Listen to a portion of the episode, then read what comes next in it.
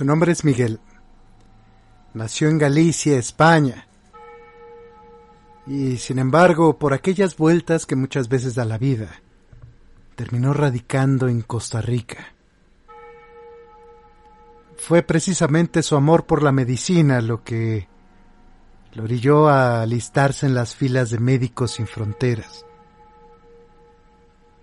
Y a causa de esto tuvo que ir a distintas latitudes del globo.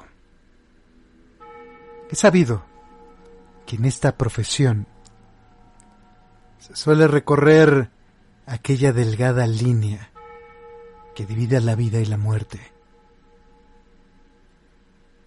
Algo se generó en base a esta profesión en Miguel. Un respeto sin medida a la vida humana, sin importar la que fuese. A lo largo de esos años tuvo muchas experiencias que hicieron temblar aquella visión que tenía de la realidad. Él cree que todo esto le ayudó a comprender que hay algo más allá, hay algo que se escapa de lo humano. Corría el 2010. En aquella época le solicitaron llevar adelante un examen de interconsulta para la medicatura forense. Estudiarían los traumas que presentaba un cadáver para determinar aquella causa del deceso. ¿Cómo? ¿Por qué? ¿Cuándo? Preguntas que iban orientadas hacia alguna lesión en el cuerpo. Esta tarea se llevó a cabo en una morgue ubicada en un edificio ya algo conocido por él. Era un espacio bastante lúgubre, pero a veces uno termina acostumbrándose a ese frío que puede recorrer tu espalda. Era el edificio de investigación judicial costarricense. Y con el pasar de los días, conoció a una joven bastante amable y bastante hermosa que trabajaba ahí. Ella era fiscal del Estado. Ella quizás tendría unos seis meses que había obtenido el puesto de forma permanente. Se le notaba la pasión en el actuar. Estaba muy entusiasmada de trabajar ahí. Y con el pasar de los días se hicieron cercanos. Cada tanto se juntaban a platicar sobre algunas cosas de trabajo. Ese peritaje lo tenían que hacer en conjunto. Cierta mañana la joven llevó una bolsa llena de panes caseros. Les ofreció los presentes. Este extraño pan tenía un sabor particular, algo bastante común en la receta caribeña. Mucho aceite, leche de coco, algo de jengibre. Fueron tres personas las que aceptaron aquel Pan, un patólogo forense, la secretaria de la morgue y él. Cuando la secretaria dio el primer bocado, se levantó inmediatamente de la silla.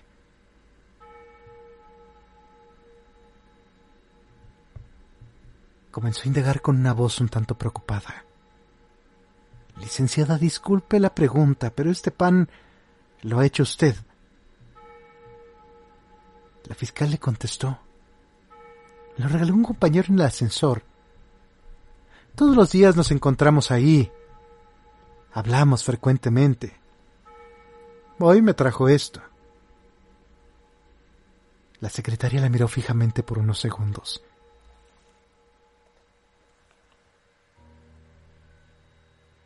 Le pidió un trozo más de aquel pan para compartirlo con un compañero.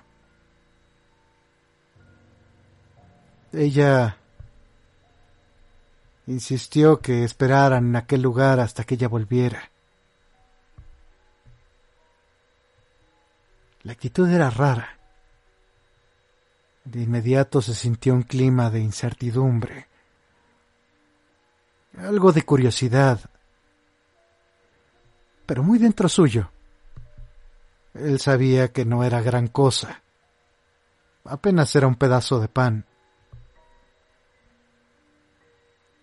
Al pasar de los minutos, la mujer regresó con un hombre a su par. Lo conocían como el chino serrano, el jefe de seguridad interna del edificio del Poder Judicial.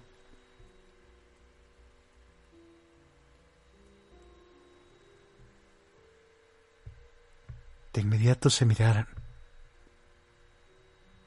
Chino, no me digas loca, pero prueba lo que trajo la licenciada. En el acto seguido el hombre tomó un trozo y al primer bocado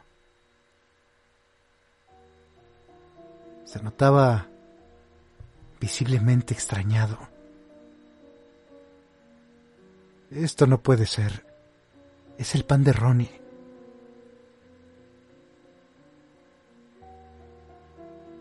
En aquel instante, volteó hacia ellos, precisamente a la fiscal. Pequeña, ¿sería usted tan amable de acompañarme al tercer piso? En cinco minutos estamos de regreso. No vamos a tardar. Ambas se marcharon. Y en un rato observó que la fiscal regresaba con un paso presuroso. No dijo nada agarró sus cosas y se fue sin despedirse de nadie. Él ni siquiera volteó a verlo.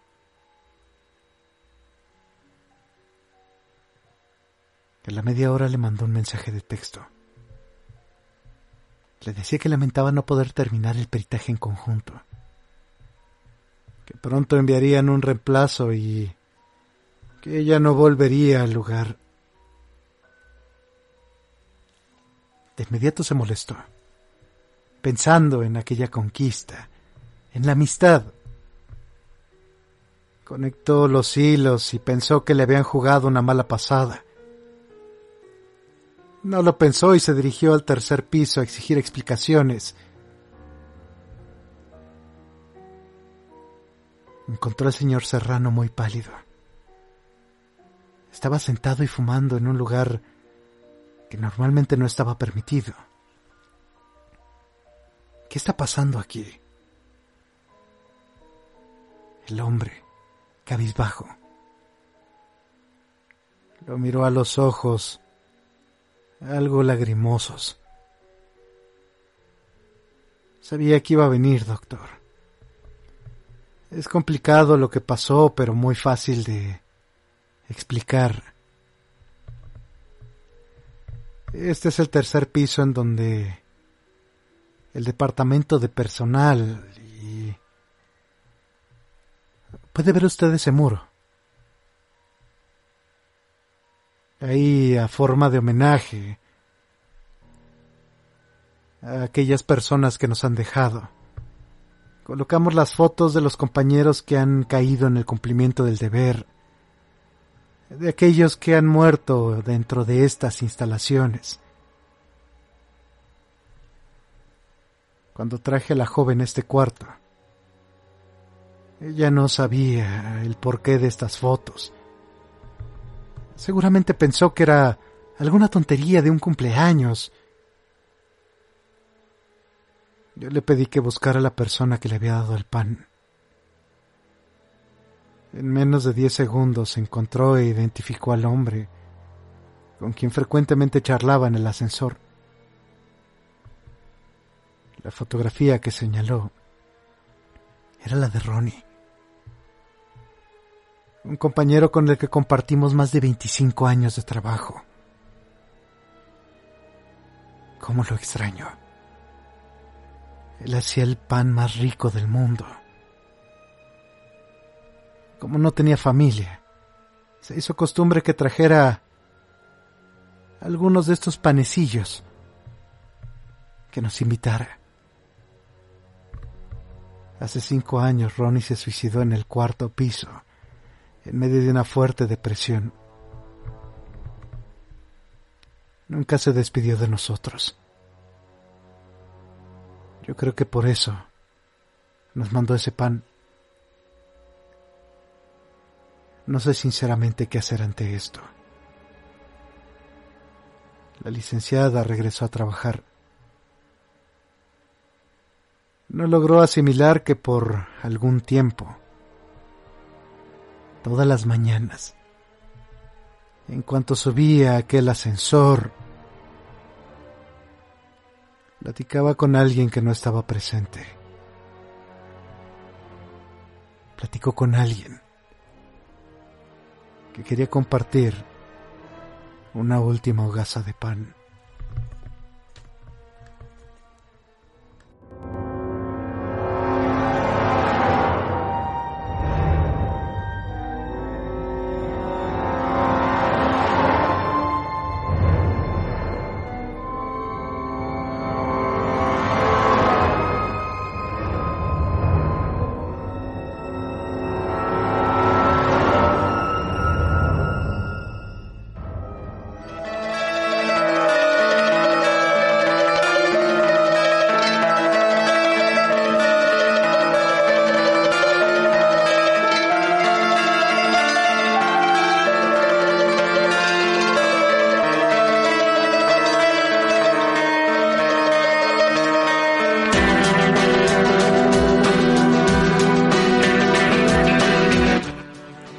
Sean criaturas y monstruos de la noche. Muchas gracias que nos están acompañando en este pequeño especial de historias de Costa Rica. Ya un, un tema ya eh, algo pedido desde hace algunos ayeres, pero apenas estamos eh, haciendo este pequeño especial a leyendas de este lugar tan enigmático y con muchas, muchas anécdotas, con muchas criaturas bien extrañas en todo el sentido. Eh, de la palabra. Es una realidad que eh, particularmente es muy interesante como todos los relatos y las criaturas de este lugar eh, parecen evolucionar de una forma un tanto extraña. Em, hay muchos eh, que se comparten con varias partes de distintos países de Latinoamérica y de la mano pues también existen muchos que son o tienen un algo muy especial en este lugar. Le mandamos un fuerte saludo a Oscar Orlando Flores, a Natsu Eterias, al buen Beta Eddy, muchas gracias que nos están acompañando, así como las personas que nos están acompañando vía Discord. Le mandamos un fuerte saludo a Diaclo, a Don Chilorio también, muchas gracias que eh, están con nosotros. A Q Neuwastein, si así se pronuncia, no me disculpa. A Frania, Sonia, muchas gracias también que eh, nos están acompañando en esta noche tan taciturna. Un fuerte saludo también a Ubaldo, que también está con nosotros. Muchas gracias. Eh, le mandamos también un fuerte saludo a Gabriel de Jean. Muchas gracias también que nos estás acompañando vía iBox. Te agradecemos mucho que te des el tiempo para escucharnos, así como también a Alf Merchan, muchas gracias. Al buen Oscar Flores, una vez más, a Mariana Rojas también, a Cintia Ramos, muchas eh, gracias por estar al pendiente de este pequeño proyecto, al buen Johnny Valverde, muchas gracias. Pablo Javier, Anastasia Tony, un gustazo de verte por acá. Rick de la, de la Riva, muchas gracias también que eh, nos estás acompañando, así como también a Edgar Manríquez. Híjoles, es bien difícil hacer un pequeño compendio de historias de, de eh, Costa Rica y, tiene mucho que ver con, con cómo construyen sus leyendas y sus historias. Es muy impresionante eh, eh, el cómo la gente se relaciona con los distintos lugares, ¿no?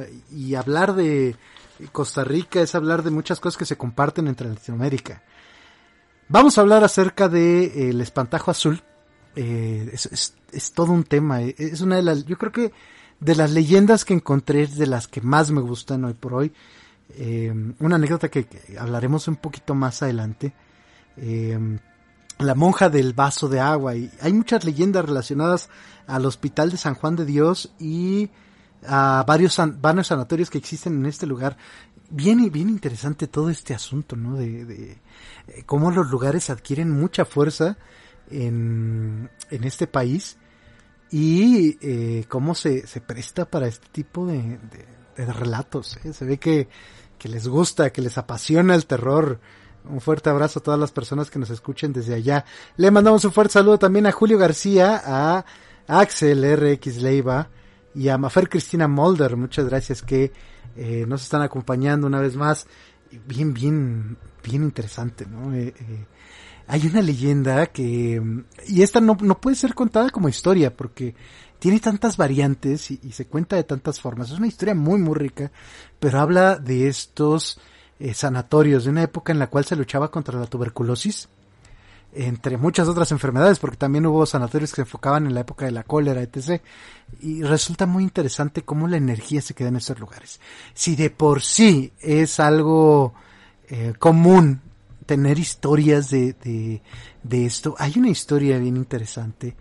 No se tiene el, nombre a ciencia cierta de esta monja, porque estos lugares eran dirigidos por monjas y por congregaciones, además, eh, incluyendo, hay una historia de Santa Clara, pero híjoles, qué difícil es conseguir esa historia de Santa Clara.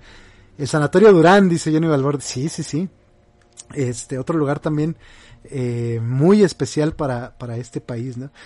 Y eh, la historia va más o menos así, ¿no? Porque hay, hay muchísimas versiones, ¿no? Lo, lo, que vamos a platicar tiene un poquito más que ver con eh, una amalgama de todos, porque es, es muy, muy, muy, está muy embonada con muchas otras historias. Le mandamos un fuerte saludo también a Edgar Manríquez. Y una vez más a Beta Eddie, muchas gracias. A Ale Madero también, muchas gracias que eh, nos están haciendo favor de acompañarnos. Dentro de esto, eh, la historia cuenta que una de las monjas, eh, pues acudía constantemente a trabajar en el ala donde normalmente se encontraban las personas que estaban terminales, terminales, aquellas personas que ya estaban desahuciadas o que su condición era considerablemente grave. Y una persona le pidió un vaso de agua. En algunas versiones ella no se lo otorga porque piensa que iba a venir alguien más, porque iba a terminar su turno. En otras versiones ella simplemente por negligencia, por cansancio, por algo de hastío sobre esa persona, decide no acudir. Y en otras, pues simple y sencillamente es, un acto de casualidad, se le olvida eh, llevar aquel tan alelado vaso de agua. Al día siguiente regresa con él y lo encuentra muerto, con los labios completamente secos, esta, esta visión en la cual parece que los labios se resquebrajan, como si se rompieran de tal falta de, de humectación. Y ella queda muy impresionada por este hecho. En algunas versiones de la historia parece que después de esta primera impresión no le interesa mucho y es castigada a llevar un vaso de agua a todas las personas que se encuentran en este lugar. Algunos aseguran que es una aparición devota, que esta mujer en realidad al tener este fuerte choque de lo que estaba pasando y, lo que sucedió después de negarle el agua, se dedicó a, darle agua a la persona que lo pidiera, adicional a su trabajo, a sus turnos, acudía a dar vasos de agua a las personas que eh, lo pidieran o lo, solicitaran y de, de, una forma póstuma parece que eh, su espíritu se aparece a otorgarles vasos de agua.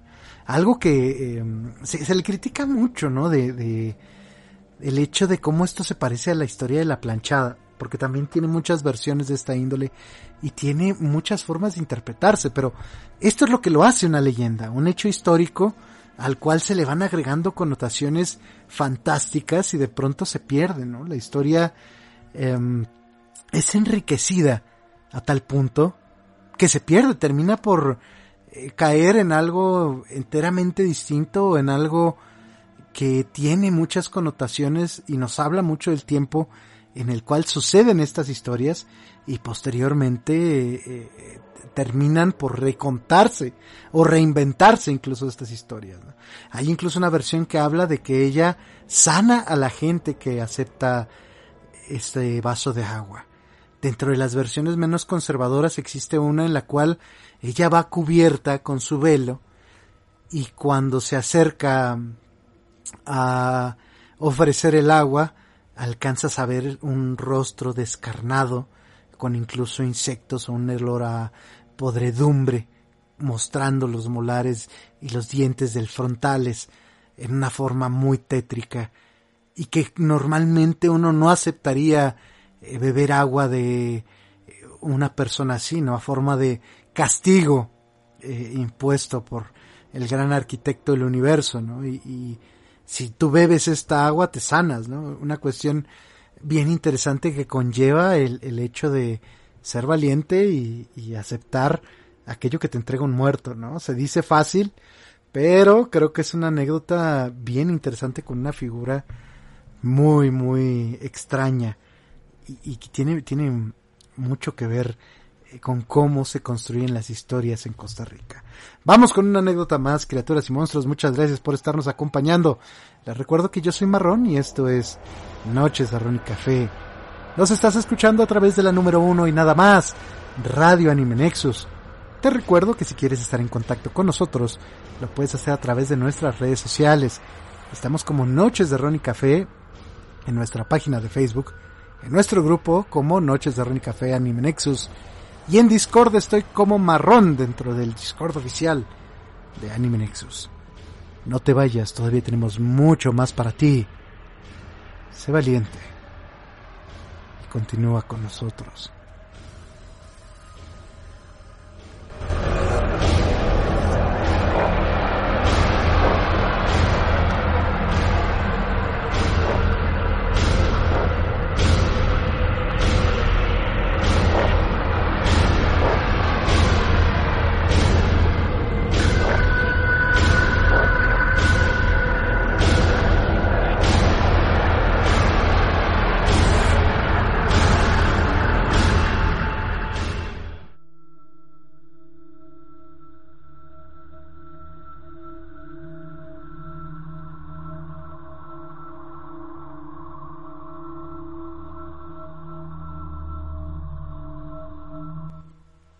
Esta es una historia que se pierde, que se cuenta, pero brilla por la ausencia de nombres, la ausencia de lugares. Incluso, quizá, un dejo de ausencia de sentido. En algunos de esos pueblos lejanos, donde es difícil que llegue el transporte, incluso para aquellos años. Vivía una anciana, una mujer solitaria que, a pesar de habitar el pueblo desde hacía muchos años, estaba un tanto relegada, porque infringía una vieja costumbre. Este pueblo, tenía la costumbre de resguardarse después de las once de la noche. Pues ocurría algo extraño, fantástico. Entrada la medianoche, desde algún lugar del bosque, se aseguraba que se podía ver que bajaban figuras encapuchadas A veces había lamentos. A veces sonidos, gritos terribles.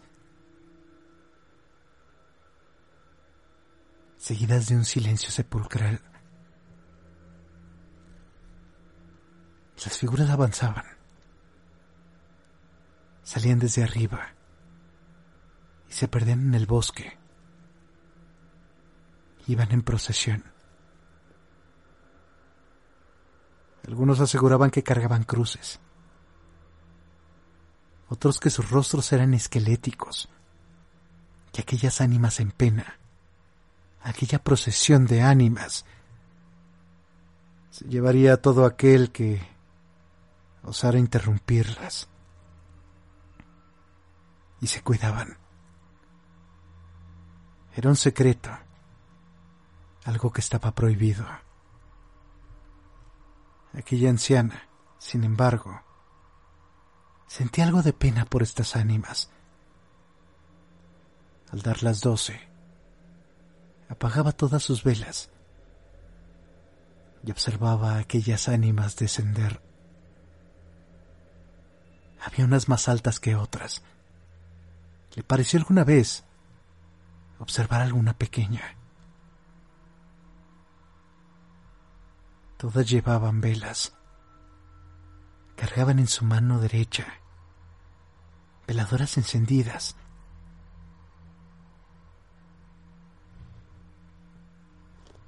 Cierto día,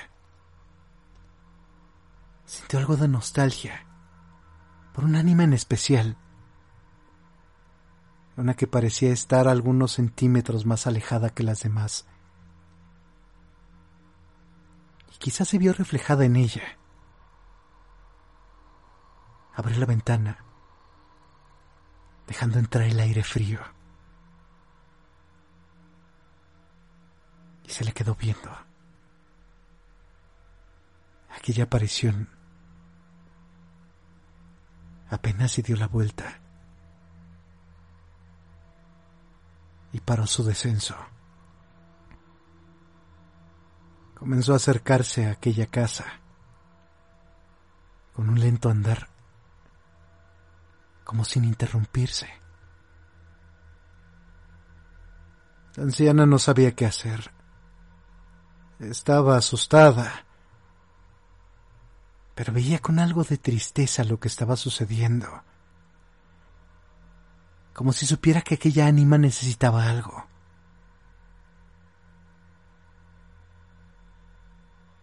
La aparición espectral se paró frente a su puerta. Tocó tres veces, pero ella no se animó a abrir. Parecía que no debía ser interrumpida. El ánima bajó su vela y la dejó frente a su puerta. Ese día aquella anciana decidió no dormir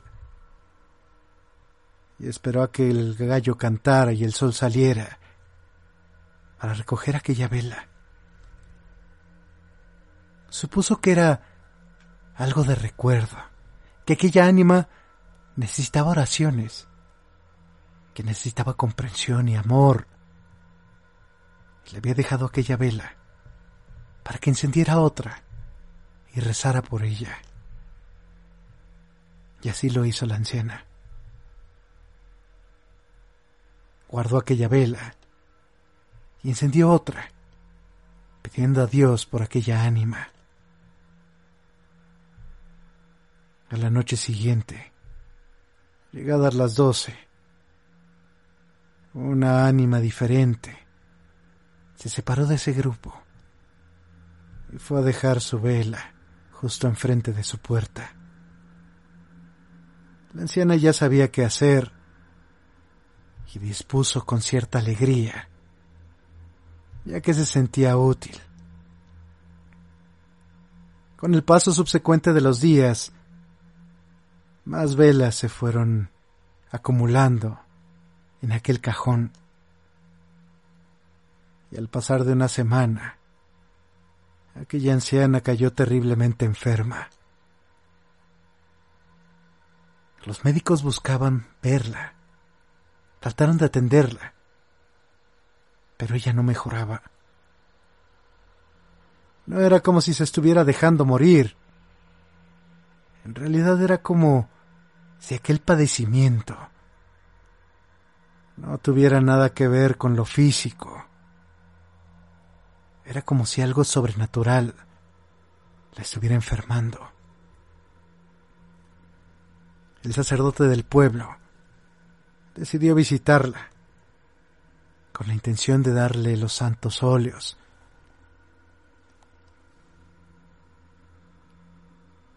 Entre aquella extraño pesar entre aquella extraña noche a la cual fue visitada. La anciana recordó aquella anécdota. Se la contó al padre. Y él le preguntó dónde había guardado aquellas velas. Ella señaló débilmente un cajón. La sorpresa del padre fue mayúscula. Cuando lo que encontró ahí no fueron velas, eran restos de osamentas, dedos, huesos humanos, todos apilados en ese cajón frenéticamente, como si alguien se hubiera esmerado por apretujarlos ahí. La señora sobrevivió una noche más. Algunos dicen que ella se marchó de esta vida a las doce de la noche, que aquella misión que le había sido conferida era en realidad enterrar esos huesos en un camposanto. Otras personas aseguran que esa misma noche la vieron salir de esa vieja choza. Un lento andar de aquella anciana que había vivido tanto tiempo ahí, pero que ella no solo llevaba una pequeña vela en su regazo, aquel rostro espectral era iluminada por varias decenas de velas.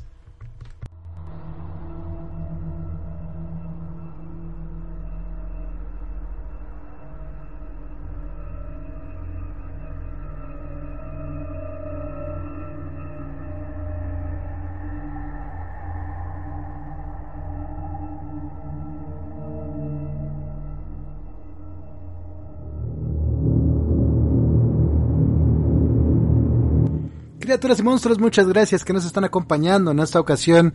Eh, nos vamos a ir a un pequeño bloque musical, esperamos que esto les esté gustando. Les recordamos que este es un pequeño especial de leyendas e historias de Costa Rica, un lugar que tiene mucha relación con lo paranormal y que además parece que son especialmente adictos a esto de lo paranormal.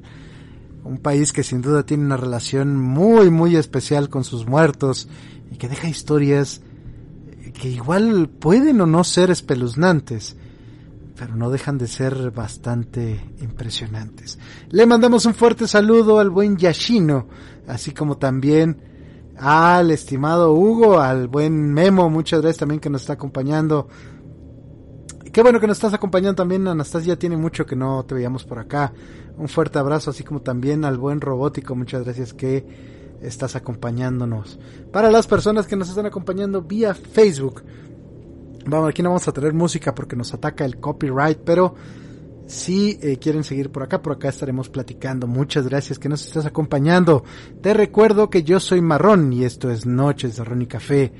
No te vayas, todavía tenemos mucho más para ti. Sé valiente y continúa con nosotros.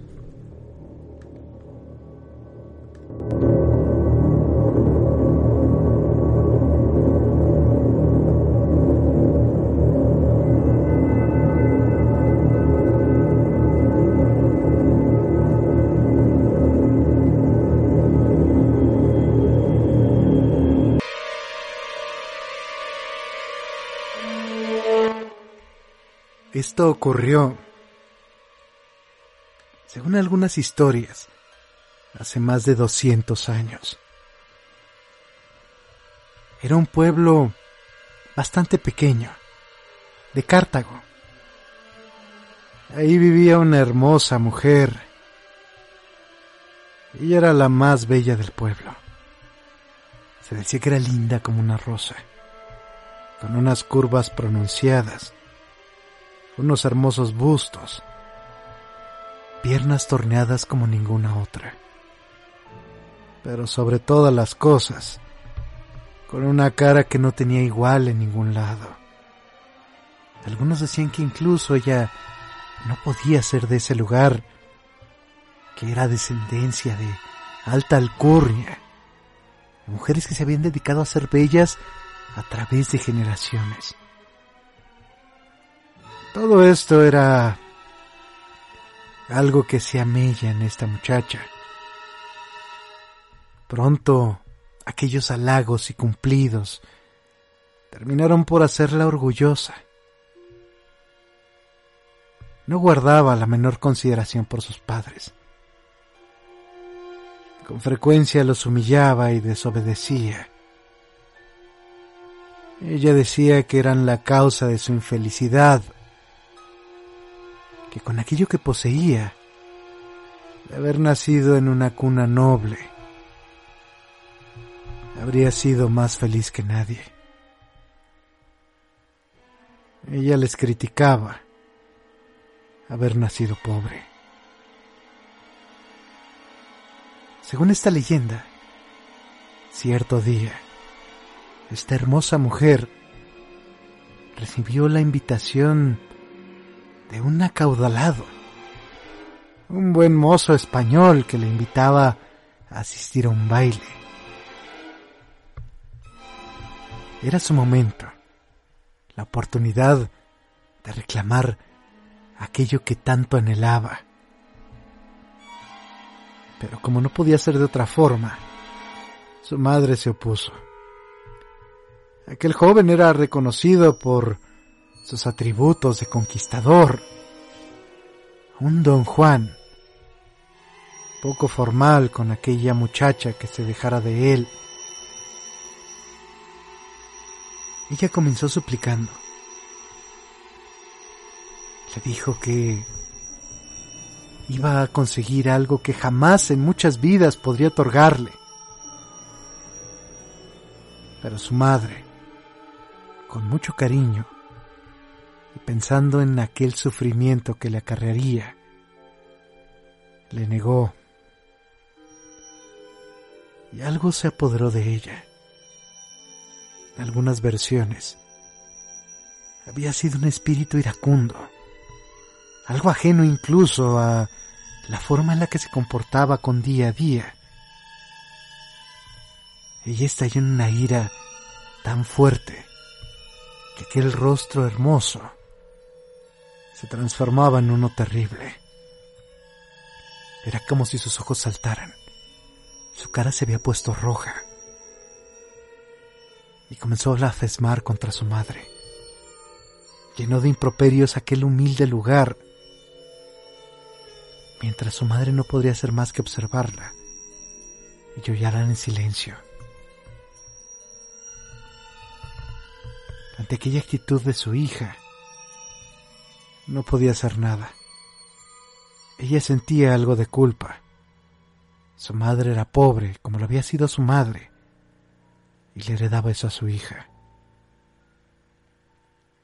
Esta joven estaba poseída por algo. Sin importar cuánto lloraba su desconsolada madre, no le bastaba con insultarle. En un momento de rabia, levantó su mano para bofetearla. Pero no había levantado completamente esa mano cuando de la nada salió una mano negra con grandes uñas y sostuvo aquella bofetada. De aquella oscuridad, de ese algo que le había poseído. Se alcanzó a escuchar algo en la casa. Te maldigo.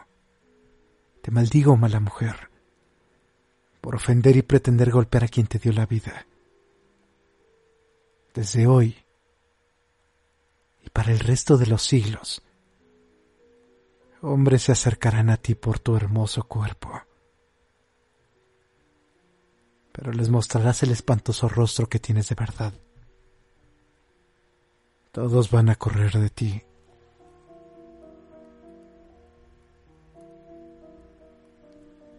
Aquello hizo que a esta mujer se le helara la sangre. Su madre, sin pensarlo, comenzó a rezar pero ya seguía iracunda. No dudó en voltear a ver aquel espectro. De alguna forma, quizá motivada por esa ira, pensaba descargarse con él. Lo que observó la paró en seco. Aquello que moraba enfrente era una sombra oscura algo que había tomado una forma, como una figura que se alzaba, repleta de cosas que parecían brotar de esa misma oscuridad. Lo que más la aterró en ese instante fue aquel rostro que mostraba ese espectro. Era como el de un animal que conocía bien, uno valorado por los lugareños, uno que se cotizaba bien entre los hombres. Aquello era una especie de yuegua. Pero en ese rostro infernal, que no mostraba más que podredumbre y trozos de carne roídos, lo que más le impactó fue aquella mirada. Los ojos de aquel animal brillaban con un instinto rojizo.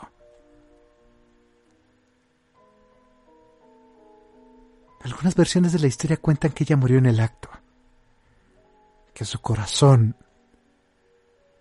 no aguantó haber vislumbrado esa verdad, ese espectro que ya habitaba desde antes los bosques y asolaba a la gente que tenía malas intenciones, a las envidias, que se aseguraba se alimentaba de este sentir en otros. La mujer que comenzó a gritar desconsolada. Ella gritaba que ardía. Sentía como si sus ojos fueran a salir de sus cuencas. Como si algo la estuviera transformando. En ese instante, aquella hermosa mujer comenzó a tomar la mitad del rostro de ese espectro para después huir de su casa y perderse en el bosque. Desde aquel instante, la cegua se aparece de pronto en el camino. Ella pide, suplica, que algún jinete la lleve en su caballo. A veces lleva un velo les dice que va al pueblo más cercano. Y no hay un hombre que pueda resistirse a aquel hermoso cuerpo, sobre todo esas palabras tan dulces que parece que hechizan hasta el más incauto. Pero apenas se sube las ancas del caballo, aquello que pareciera ser un rostro común, se transforma a la de aquella horrible bestia un terrible animal, parecido a un caballo, que relincha.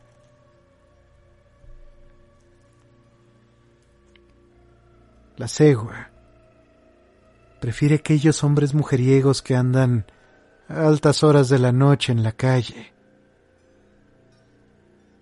No es solo el cuerpo, hay algo de dulzura en sus palabras. Cualquiera se sentiría halagado de poseer una conquista de ese calibre.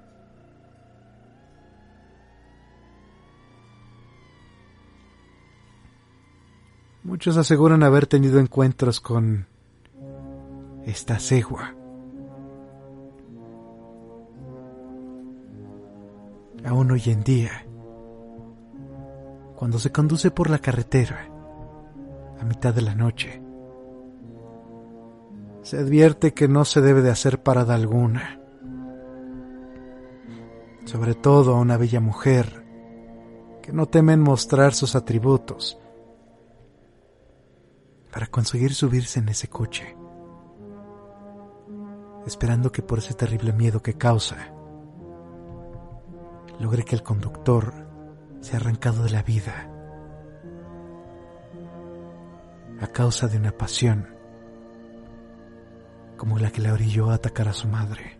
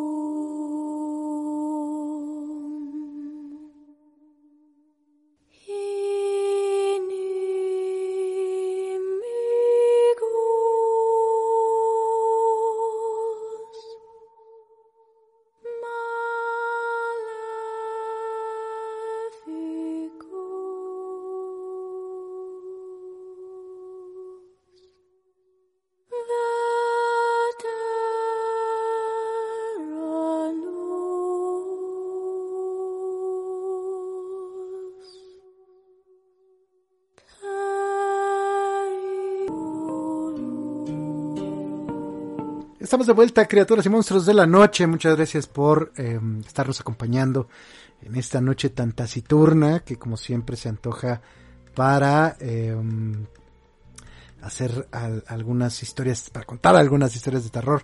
Le mandamos un fuerte saludo también al buen Seken que nos está acompañando en esta noche una vez más plutónica. Un fuerte saludo también al buen Willy que nos está uh, acompañando un ratillo a través de Facebook. Muchas gracias a todas las personas que nos están acompañando a través de la número uno y nada más. Radio Anime Nexus. Eh, nos dicen estas viejas, yo sí ando cerca al cuarto piso. Híjoles, es que no se mide de esa forma. Este, un fuerte dice Beta Eddie, cuando ven eso tienen que correr, yo sí la veo, me largo.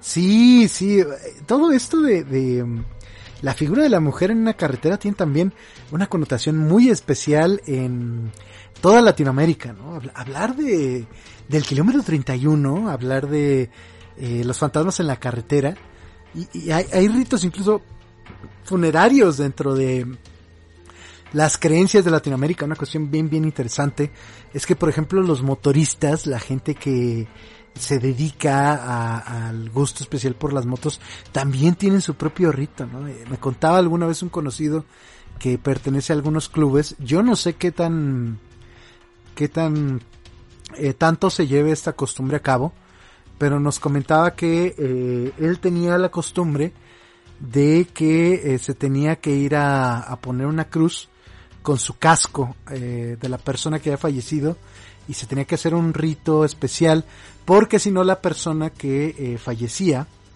este constantemente hacía el mismo recorrido y hacía el mismo recorrido y el mismo recorrido eh, por muchísimo tiempo hasta que le ponían la cruz, ¿no? Que era la señal o el recuerdo de que, de que ya había aparecido para que el muerto se diera cuenta de que ya había aparecido. Una cuestión bien, bien interesante, nos dice eh, los cruces de los caminos donde mueren las personas. Es que ya el cruce en sí tiene una connotación especial. Cuando se hace eh, algún dejo de, brujería, algún dejo de, de, de, de liberación, de limpia, actuales o de los encantamientos que son eh, que son de esta índole de, de de limpieza, perdón, es que hay algún problemilla ahí con Facebook, este, dictan que aquello que se toma se deja en algún cruce de caminos para que la siguiente persona que lo encuentre se lo lleve. O sea, hay una cuestión bien interesante entre la diferencia de limpiar y eh, eh, liberar, exorcizar o desterrar algo, que es, es, son cosas que parecen muy iguales, pero eh, tienen una connotación distinta. Por ejemplo, aventar eh, aquello que, mm, que está eh, limpiado dentro de agua corriente, dependiendo del rito, eh, también eh, conlleva una cierta limpieza, ¿no?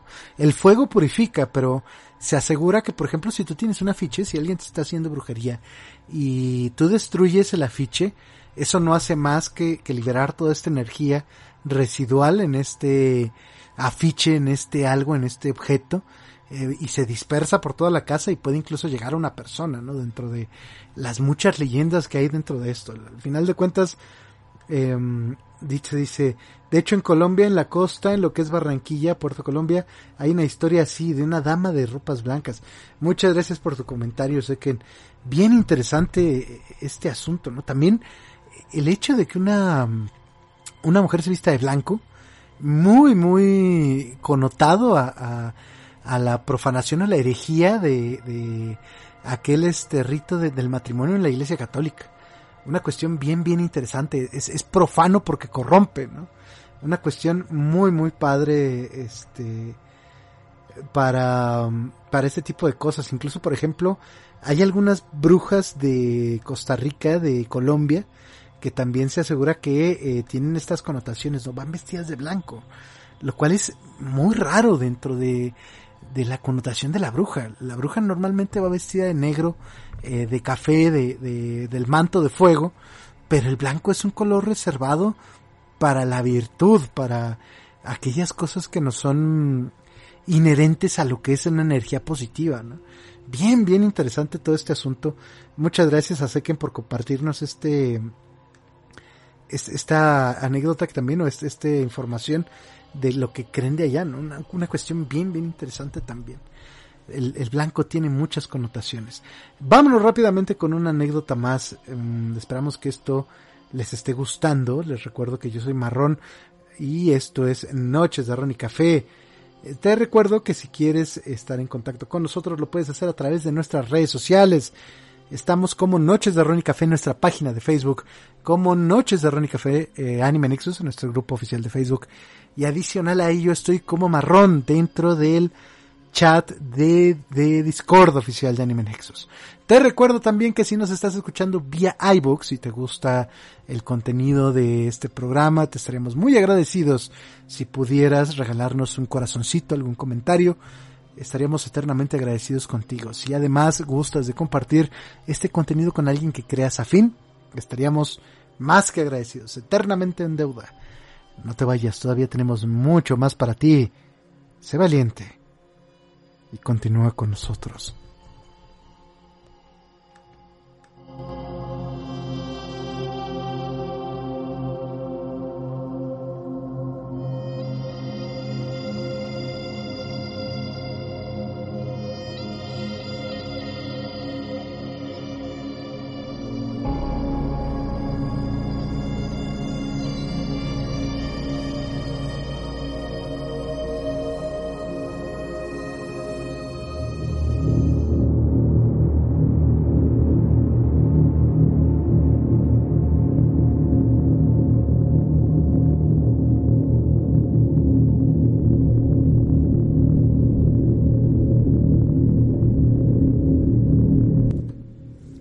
Esta es la historia de un hombre aparentemente común y corriente.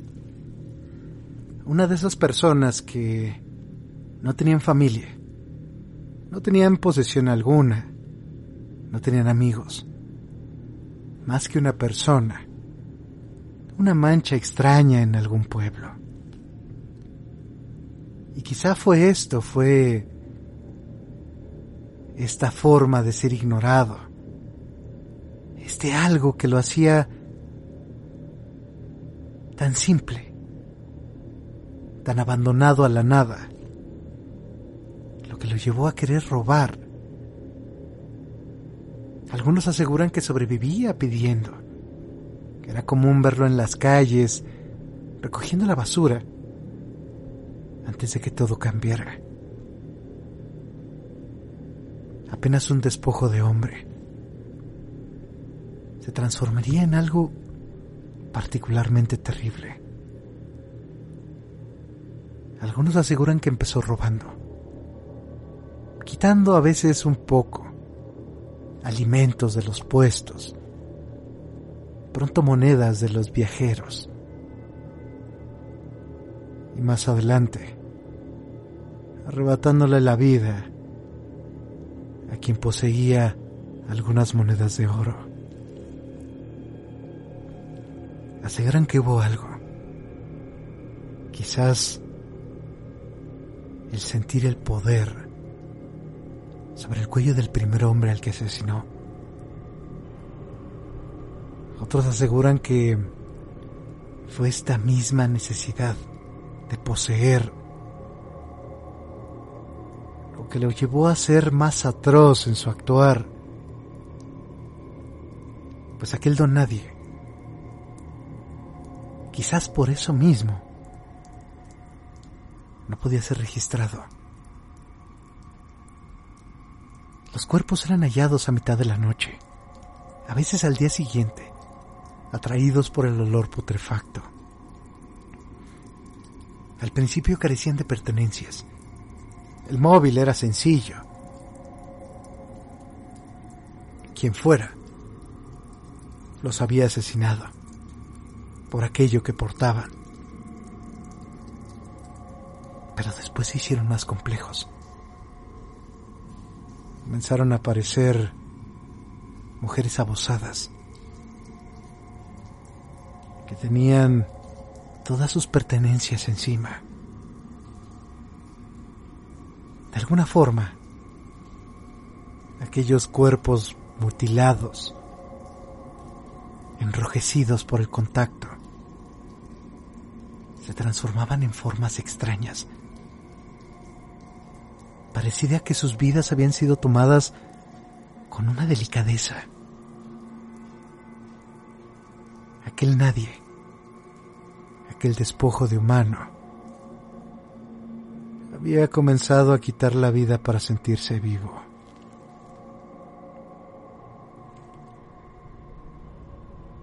Y pronto, en aquel pueblo apareció un hombre distinto,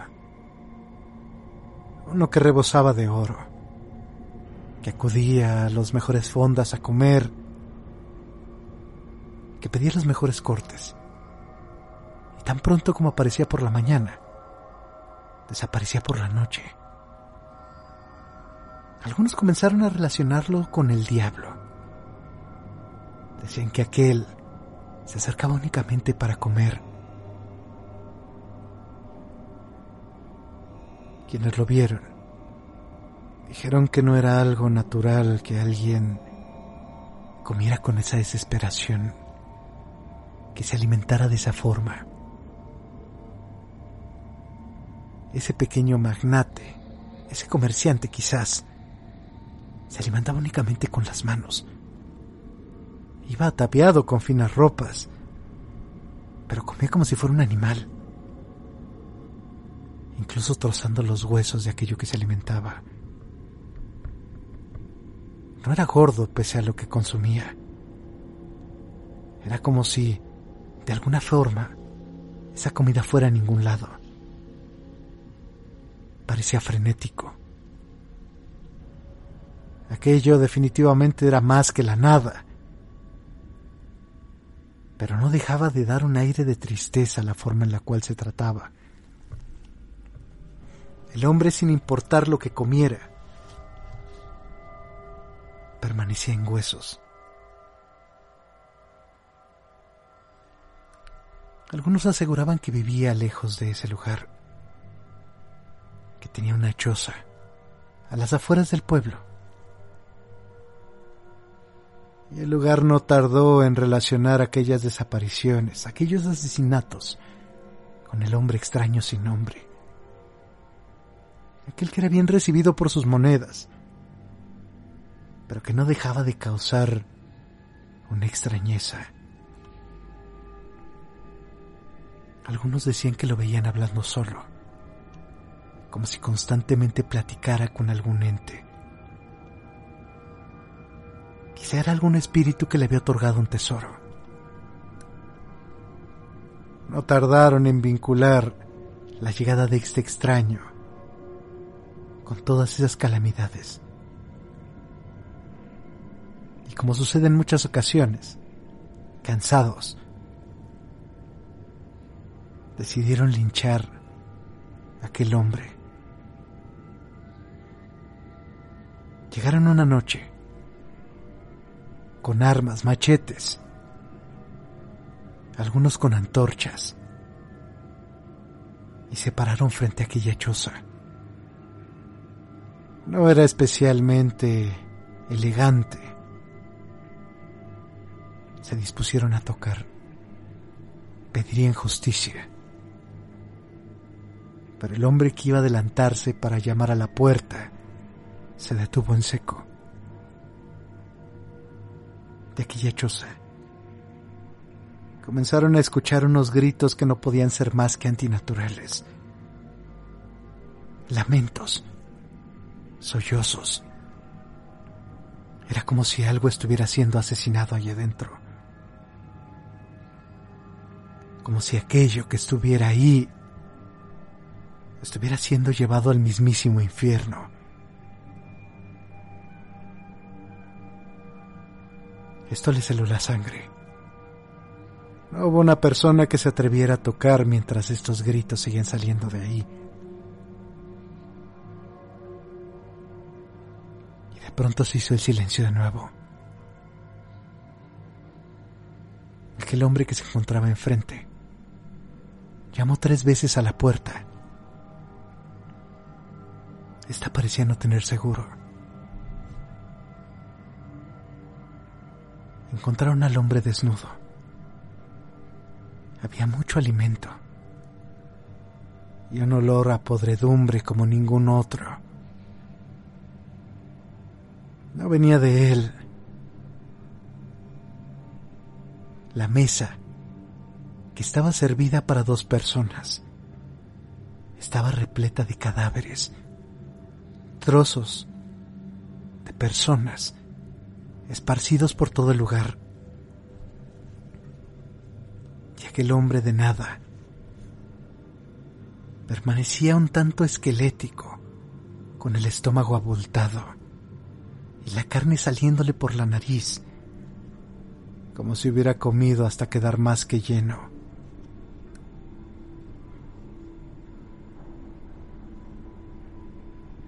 Lo que más les perturbó de esta terrible visión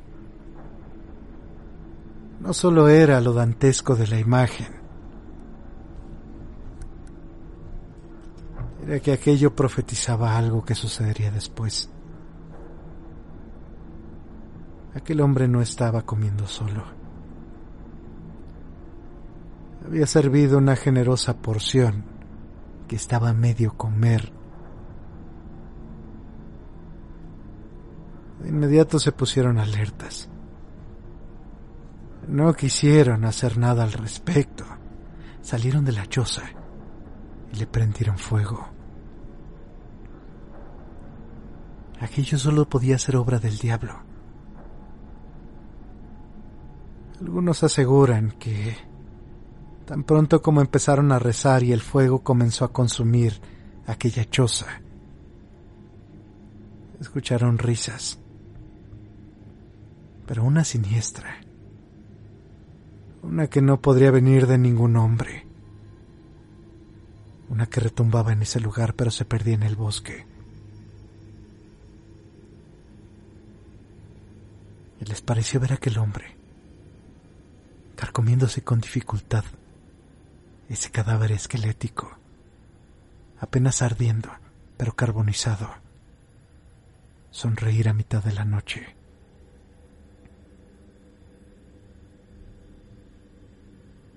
La historia no terminó en esto. Tras aquella visión hubo muchos rumores. Algunos aseguraban que se escuchaban risas a la mitad de la noche. Y uno no podía evitar pensar en aquella risa de ese cadáver, de esa forma tan antinatural, únicamente mostrando los dientes Entonces una leyenda más se adentró en el lugar. A veces, a mitad de la noche, una figura espectral, adornado con unas hermosas llamas azules, se aparecía por el pueblo. No había necesidad de preguntar quién era. A los habitantes les inquietaba pues aquella aparición se acercaba a quemar las chozas de aquellos que se sabía que habían hecho algo mal. La historia se fue perdiendo. El espantajo azul siguió apareciendo, sin embargo, a veces en los caminos, adentrándose en la oscuridad quemando a todo aquel que quisiera destruir y quemar porque no tenía nada más que dar a cambio.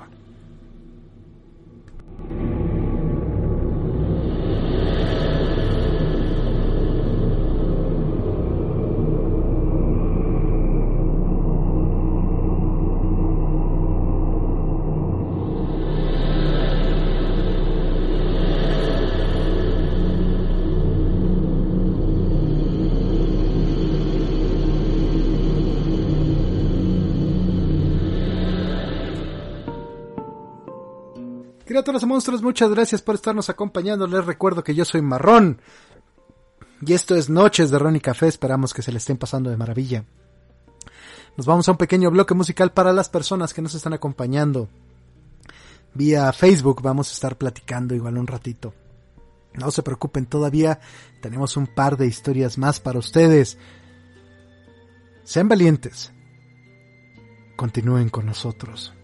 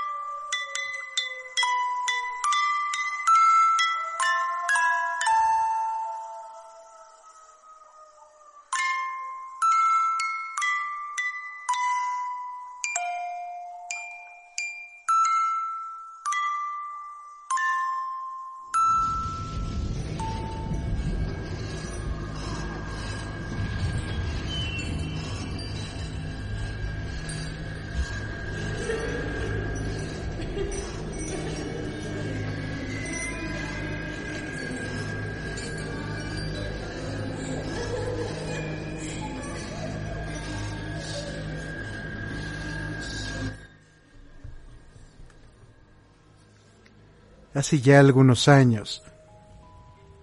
Un oficial de tránsito que era amigo suyo le contó una, historia bastante extraña. Se encontraba en un hospital visitando a una tía enferma y se encontró con esta persona. Comenzaron a conversar y de inmediato le llevó a la pregunta de qué era lo que estaba haciendo. Le contó que se encontraba hablando con una persona que había tenido un accidente hace unos días, así que había venido a tomarle la declaración. Por fin se había despertado después del accidente. Lo que él le relató después de esto, aún hoy en día hace que tengo una sensación especial de incomodidad todavía hoy en día hace que se le pongan los pelos de punta. Le comentó que desde hacía unos años había empezado a notar que de ocasión en ocasión sucedían accidentes extraños. En realidad él como oficial de tránsito estaba bastante acostumbrado a ver todo tipo de accidentes. Le comentó que siempre que había llegado a hacer alguna indagación, se encontraba con que la mayoría de los involucrados en estos accidentes extraños eran hombres. Por lo general, en las mismas condiciones. Solteros y con una cierta solvencia económica. Curiosamente, todos los accidentes tenían algo igual. El carro no tenía ningún daño. No había una falla en los frenos. No había problemas con los motores. Por más que investigaban, no se encontraba nada. El carro se volcaba sin un motivo aparente. Cuando él llegaba a averiguar qué era lo que había pasado, los involucrados contaban la misma historia. No sé qué pasó. Si yo le cuento lo que a mí me sucedió, me va a tomar por loco. Todo iba bien según su amigo, hasta que cierto día, hará quizás unos 15 años, Llegó a un hospital a tomar la declaración de un accidentado en un extraño accidente. Uno de ese tipo. El hombre que estaba involucrado en el accidente le dijo muy sinceramente. Oficial, le voy a contar lo que me sucedió. Y si usted quiere creerme loco, la verdad es que no me interesa. Ponga en su reporte que estoy loco.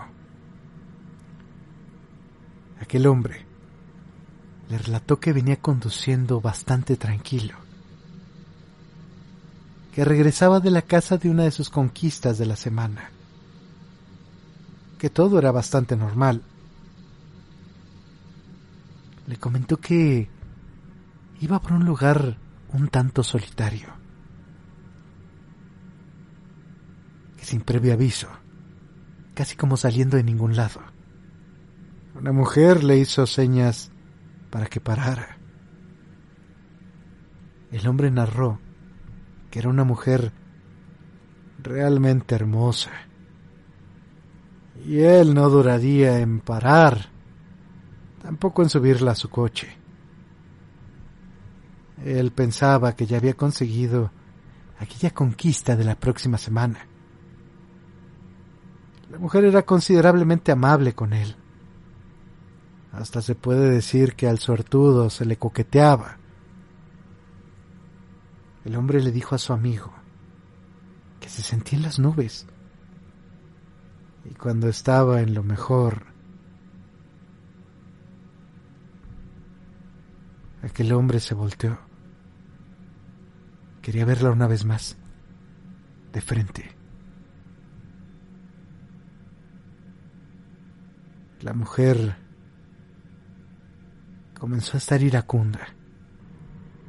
Le dijo que él era un perro, que ahora iba a pagar todas las que le había hecho a las mujeres a través de los años. Fue algo extraño. Al tipo se le pusió la piel de gallina. Había algo muy raro en ese lugar.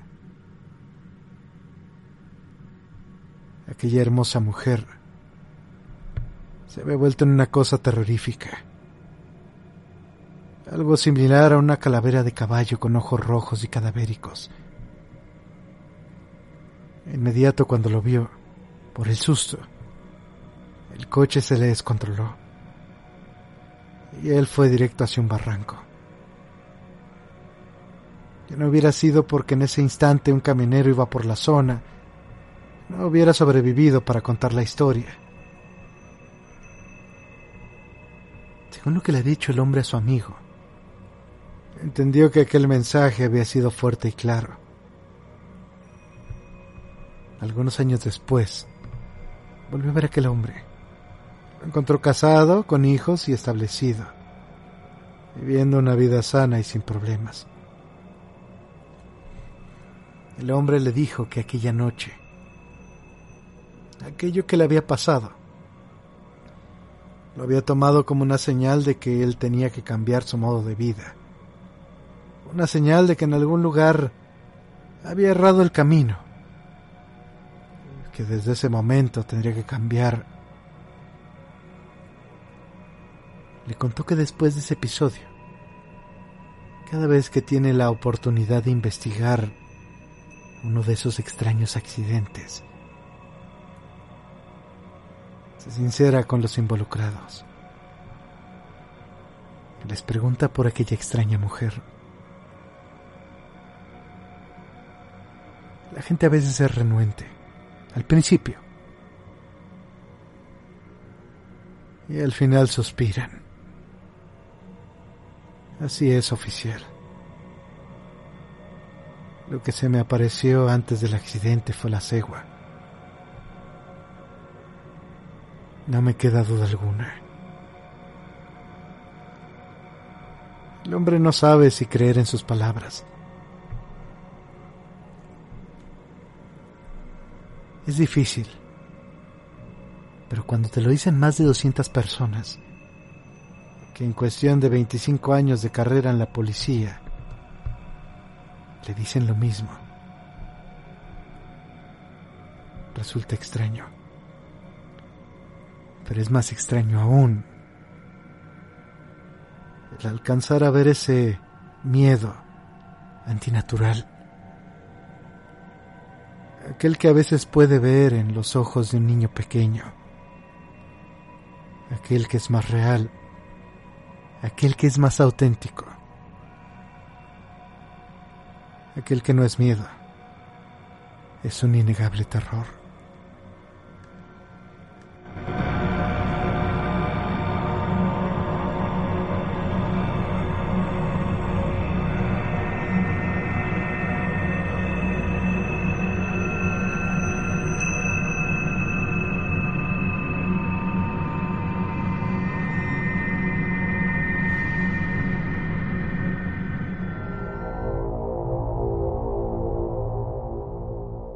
Estamos de vuelta, criaturas y monstruos de la noche. Muchas gracias que nos están acompañando en este ya juevesito. Esperamos que se la estén pasando de maravilla.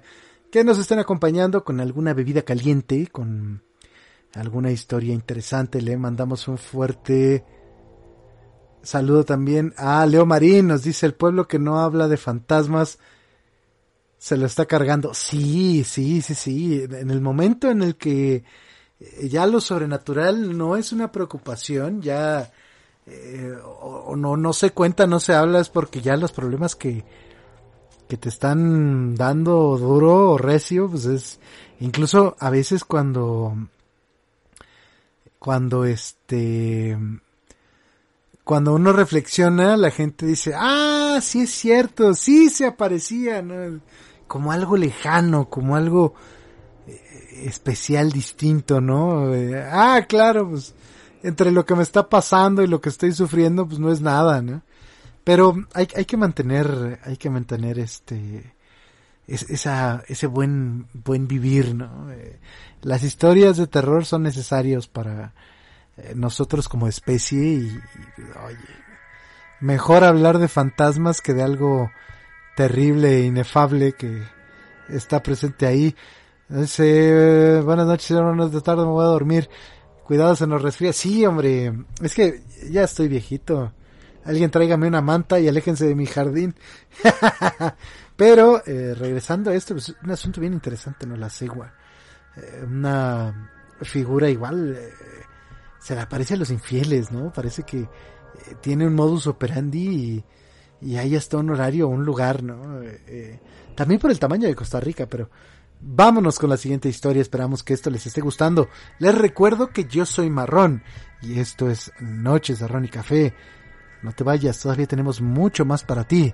Nos estás escuchando a través de la número uno y nada más, Radio Anime Nexus. Te recuerdo que si nos estás escuchando vía iBox y nos pudieras regalar algún comentario, algún algún corazoncito y si pudieras compartir el contenido con alguna persona que creas afín, te estaríamos eternamente agradecidos. Muchas gracias por continuar con nosotros, esperamos que esto te esté gustando. Sé valiente y continúa con nosotros.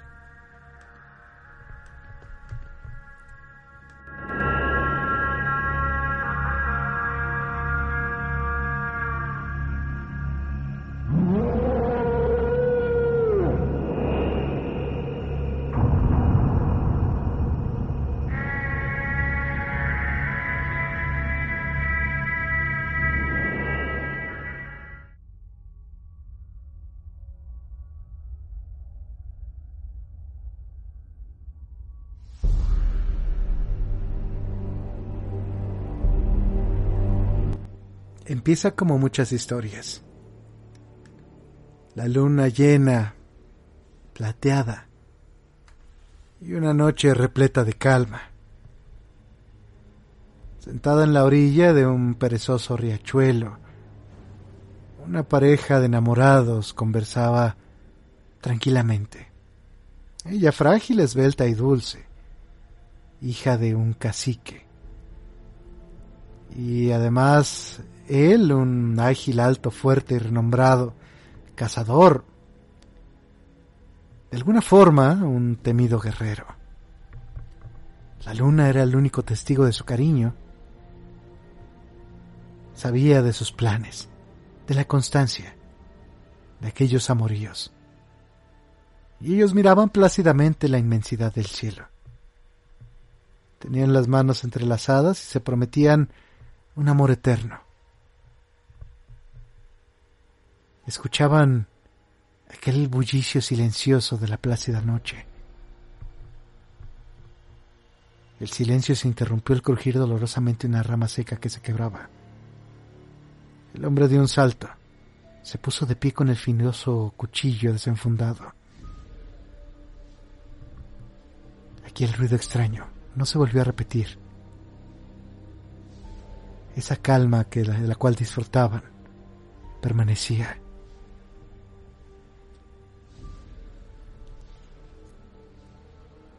No muy lejos de ahí estaba la aldea.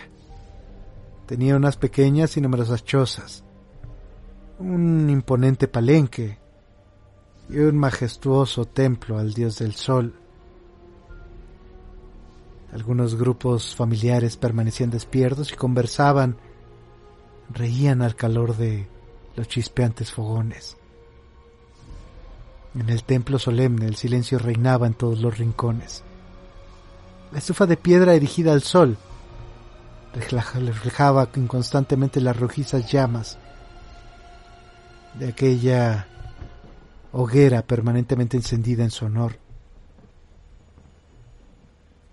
Los principales de la tribu oían entre olores a carne asada y chicha de maíz, leyendas de los héroes del lugar, contadas por un anguloso servidor del Templo del Sol. Con una mano hábil golpeaba un tosco tambor que resonaba con furia cuando el relato se refería a momentos de peligro o heroísmo. Justo ahí, el viejo cacique, sentado en un sitio preferente, escuchaba con atención. Su rostro manifestaba unos surcos de experiencia. A quien lo viera parecía que brillaba como si fuera de bronce, iluminado por las amarillentas llamas del fogón, mostrando nada más que una intensa serenidad. Como un animal cuando entra en su cueva, cuando no lo amenaza peligro alguno. Y entró arrogante y silencioso el gran sacerdote al palenque. Paso a paso atravesó el lugar hasta acercarse a aquel jefe patriarcal y empezó su relato. Ninguno de los presentes oyó ni una palabra con claridad.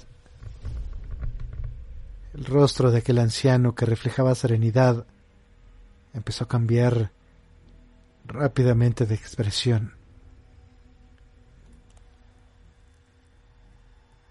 Aquellas llamas primitivas iluminaban la transformación del hombre. Disgusto, apatía, atención, sorpresa, tristeza, enojo, cólera. El cacique se levantó lentamente. Aquel narrador cortó su relato. El gran sacerdote se apartó de su lado. Y el anciano, con paso lento pero firme, se dirigió hacia el templo. Ante el monumento al sol, rasgando sus vestiduras, clamó, Sol Todopoderoso, Dios inmenso, con profundo dolor vengo hoy, triste, a pedirte clemencia para nosotros, un castigo ejemplar para quien no supo obedecer tus inflexibles mandatos. Mi hija, mi propia hija, incesantemente ha querido por mucho tiempo a un guerrero de la tribu de cazadores, enemigo de nuestra raza, de nuestra religión. Por su sacrilegio, te pido castigar su falta maldecir al miserable infiel. Aquel cacique continuó suplicando, primero con una voz sonora y fuerte, luego con gritos poderosos y ensordecedores. Calma de la aldea fue desalojada por los retumbantes gritos del viejo, que clamaba al dios sol, un castigo ejemplar, que fuese una lección eterna para aquellos pecadores irreflexivos y desenfrenados y aquella deidad, aquel Dios, alcanzó sus rezos. Con una mano omnipotente tomó a la dulce y enamorada joven con furia la incrustó en el azul del cielo. Un azul intenso, un azul profundo, convirtiéndose en una suave, blanca y vaporosa nube que engalanó por primera vez el cielo de Costa Rica. Aquel dios vengativo no tocó al bravo guerrero. Él murió de soledad jurando luchar eternamente para alcanzar a su amada. Como era tradicional, el intrépido guerrero fue enterrado en la llanura, con los ritos y ceremonias dignos de sus méritos y rangos. Sus amigos abandonaron pronto el lugar, dejando en la tumba el cuerpo yerto, guardián de aquel juramento eterno. Esa misma noche la tumba quebró la monotonía de la llanura. Empezó a crecer. Pronto con un esfuerzo titánico, se convirtió en un tumulto. Lentamente de tumulto en duna, de duna en loma, de loma en montaña de montaña en un imponente Irazú, un centinela gallardo de aquella llanura. El juramento estaba cumplido. En las mañanas frías, aquella nube blanca, vaporosa y femenina, cariñosamente envuelve al gigantesco Irazú. Un guerrero disfruta eternamente de su amor el cual ni el omnipotente dios de aquel viejo cacique había logrado romper.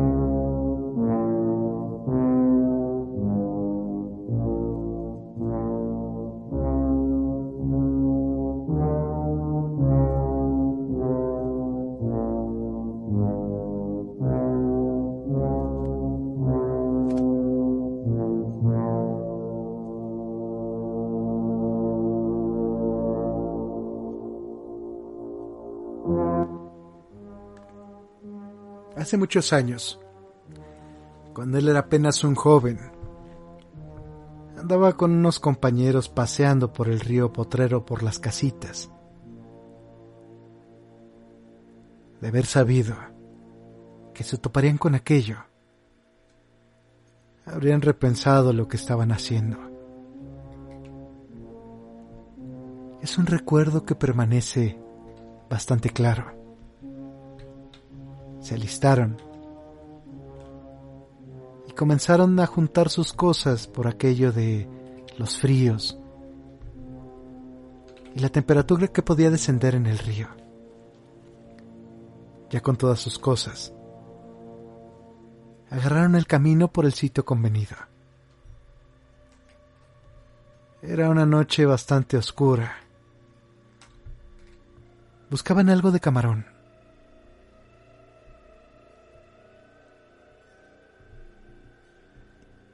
Y buscaron encontrar el agua. Se subieron a una balsa y empezaron a tirar aquellas redes.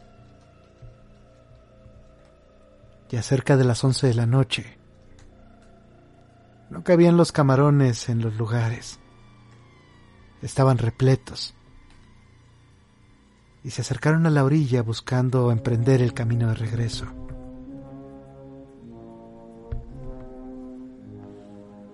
La balsa estaba algo llena. Se tambaleaba un poco.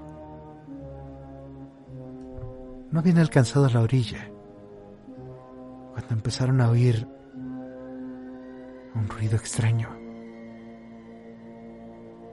Era como si alguien moviera cosas, como si el viento azotara los árboles. Era algo que iba en su dirección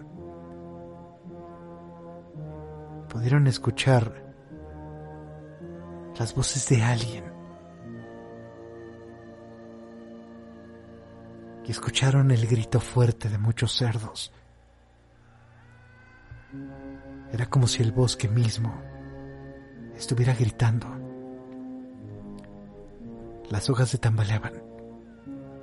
Escuchaban el crujir de las ramas secas, pero no como en una noche normal Aquello era un tumulto, algo extraño. El miedo comenzó a invadirlos. Estaban muy asustados. No podían decir nada, ni siquiera acertaban a moverse. como si algo o alguien ordenara el lugar, la noche se puso más oscuro de lo que normalmente estaba. Y el lugar se llenó de un sepulcral silencio. Después de ese tumulto, ahora no se movía ni una hoja. Incluso el río parecía haberse detenido. Un fuerte olor a podredumbre, azufre, comenzó a llenarlos de miedo. Aquellos instantes parecían siglos. Sentían que lo que fuera que estaba ahí los mataría sin remedio. Atinaron entonces a envolverse con las sábanas y frazadas y escucharon algo claro. Escucharon cómo de alguna forma aquellos cerdos comenzaron a chillar entrando al agua, llegando a la otra orilla.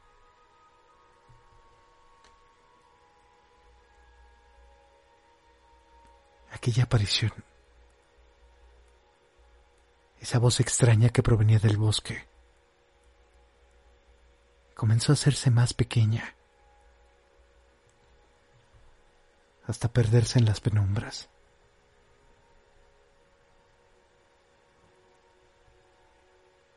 Al apenas escuchar que aquello se había alejado, retiraron las cobijas y se avanzaron a la orilla. Iban lo más rápido que podían. Si no hubieran tenido necesidad, no se hubieran llevado los camarones. Estaban muertos de miedo recogieron lo que pudieron. Emprendieron su regreso al pueblo.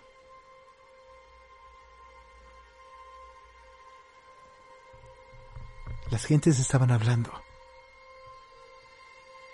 Contaban que aquello que se había visto una noche anterior, aquel sonido que habían escuchado hasta el pueblo, no era otra cosa que el puro y legítimo anciano del monte.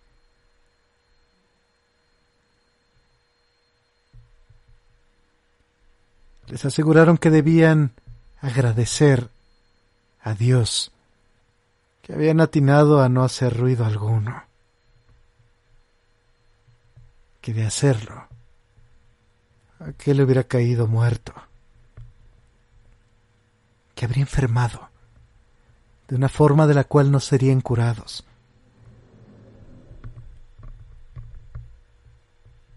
Atinaban que aquello había sido algo sobrenatural, que aquellos extraños chillidos de cerdo habían sido eso, alguien llevando un extraño rebaño. Les aseguraron que esas bestias estaban controladas por aquel brujo el anciano del monte.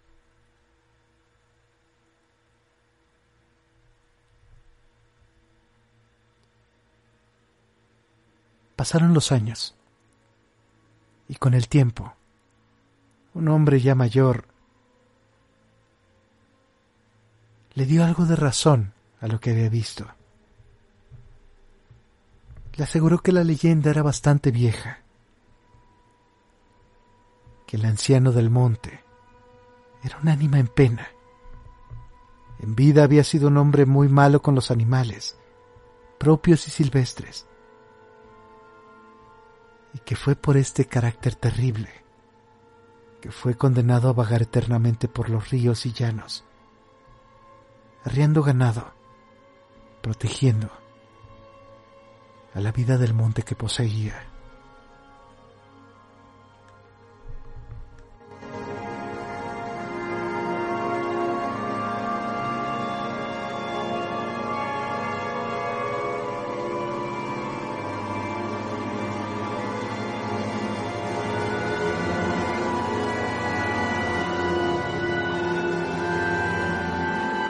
Criaturas y monstruos, estamos de vuelta. Nos vamos a ir a un pequeño bloque musical. No se vayan, todavía tenemos mucho más para ustedes. Les recuerdo que transmitimos a través de la número uno y nada más, Radio Anime Nexus.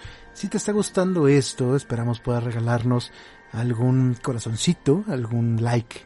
Eh, si te gusta el contenido y pudieras compartirlo con alguien que creas afín, te estaríamos eternamente agradecidos. Yo soy Marrón y esto es Noches de Ren y Café. No te vayas, todavía tenemos un poco más para ti. Sé valiente y continúa con nosotros.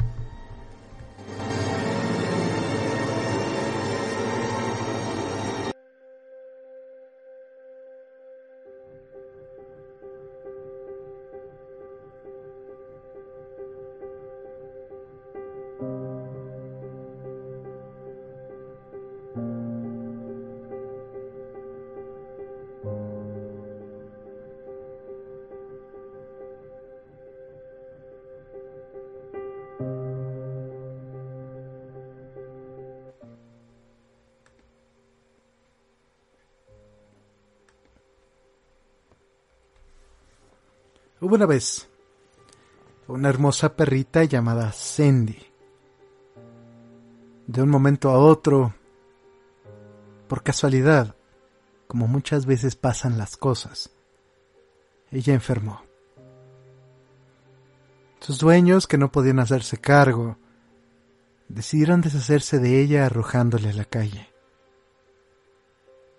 Sandy no entendía lo que pasaba. Estaba sola y abandonada cojeaba buscando el camino a casa.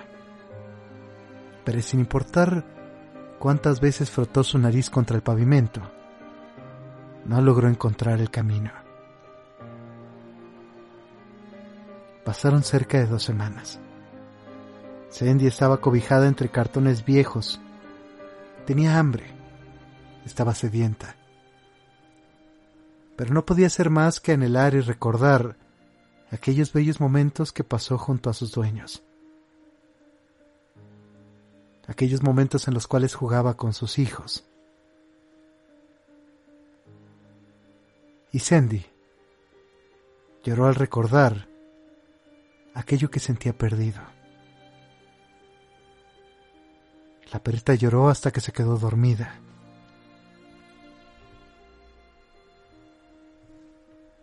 Temprano por la mañana, despertó en un bello jardín cobijada en una linda casita de madera. Su pata había sido sanada y su cuerpo había sido cubierto con un hermoso y cálido abrigo. Cindy no sabía dónde estaba. Se preguntaba cómo era que había llegado. Lo último que recordaba era que se había desvanecido en algún lugar de ningún lugar salió de su casita. Vio a muchos niños jugando, riendo y cantando. Todo era tan mágico, tan perfecto, que Sandy lloró de alegría moviendo la colita. Sandy sintió que por fin alguien la había adoptado. Ya no importaba dónde estaba. Algo le decía que en ese lugar encontraría tarde o temprano a alguien que por fin la amara de verdad.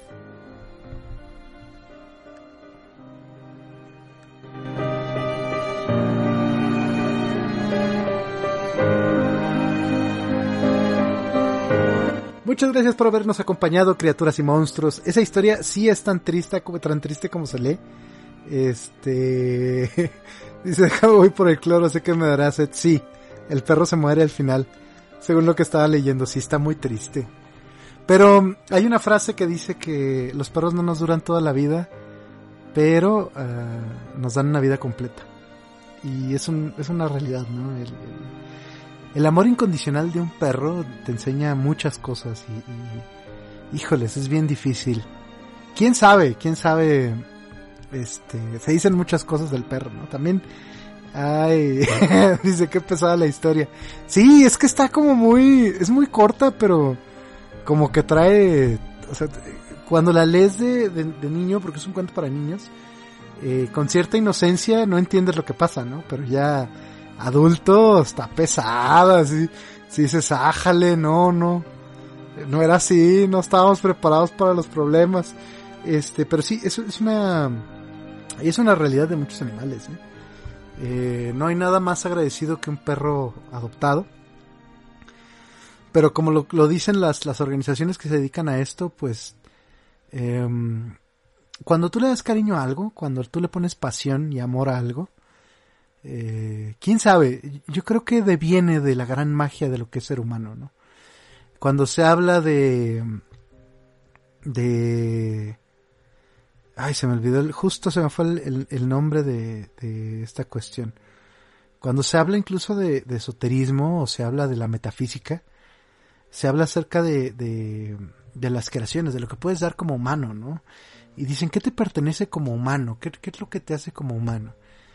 Y muchos hablan del raciocismo, de la conciencia, eh, el que ver social, y al final de cuentas la gente que sabe, gente que es mucho más versada en lo que yo he hecho y quizás haré a lo largo de mi vida, pues llegan a la conclusión de lo que único que el ser humano puede dar a conocer y lo único que puede compartir en realidad, lo único que es o atañe únicamente el humano, em, e-, es el amor, ¿no? E-, e-, en un que ver filosófico, no únicamente llano y vano, sino en un menester filosófico. Es muy complejo el desglosar estas ideas, ¿no? Pero como lo dijera un buen amigo, un buen maestro, eh, Jorge Trejo, lo único que atañe a los hombres es el amor.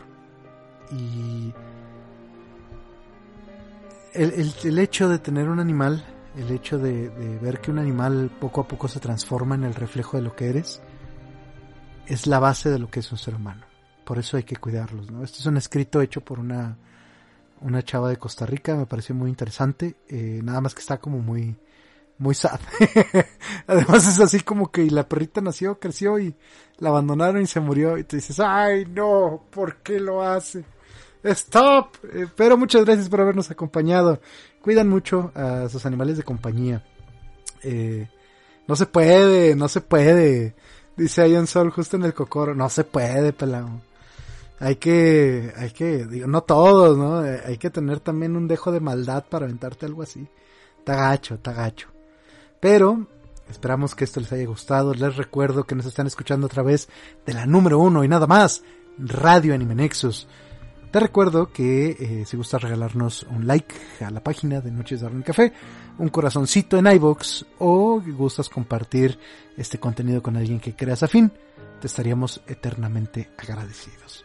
Muchas gracias por habernos acompañado hasta este momento. Son lo máximo, no olvides eso. No importa lo que te digan, tú sabes que eres lo máximo y que sin importar eh, cuántos arlequines traten de imitarte, solo puede haber un solo tú. Y, quién sabe, ¿no? Eh, insisto, el animal de compañía, el perro, el, gato, el, lo que quieras y aquello a lo que le imprimas amor y cariño, de alguna forma tiene que responder, ¿eh? Los grandes cambios se hacen con pasión y cariño. Así empiezan. Muchas gracias por habernos acompañado. Esperamos que tengas una excelente noche, un excelente principio de mes y como siempre, una vida, una vida llena de luz. Muchas gracias por acompañarnos y hasta siempre.